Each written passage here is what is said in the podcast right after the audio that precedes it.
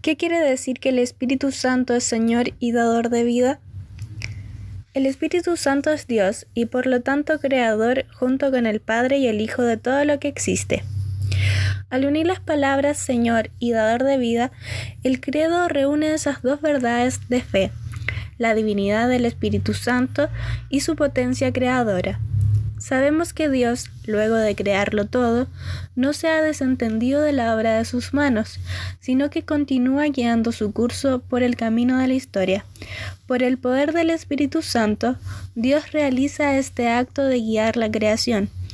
Por otra parte, el Espíritu Santo no solo es dador de vida en el sentido de la creación material, sino que es Él quien también genera y sostiene en nosotros la vida sobrenatural, la vida de la gracia.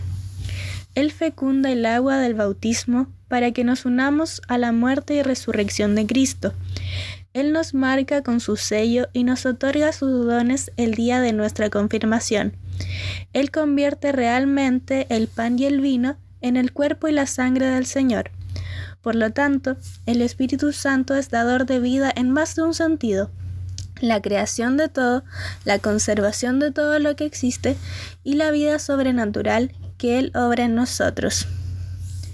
Oramos hoy por todos los artistas, que el Espíritu del Señor los inspire para que plasmen la belleza que procede de Dios y así ayuden a los hombres también en la búsqueda del bien y la verdad.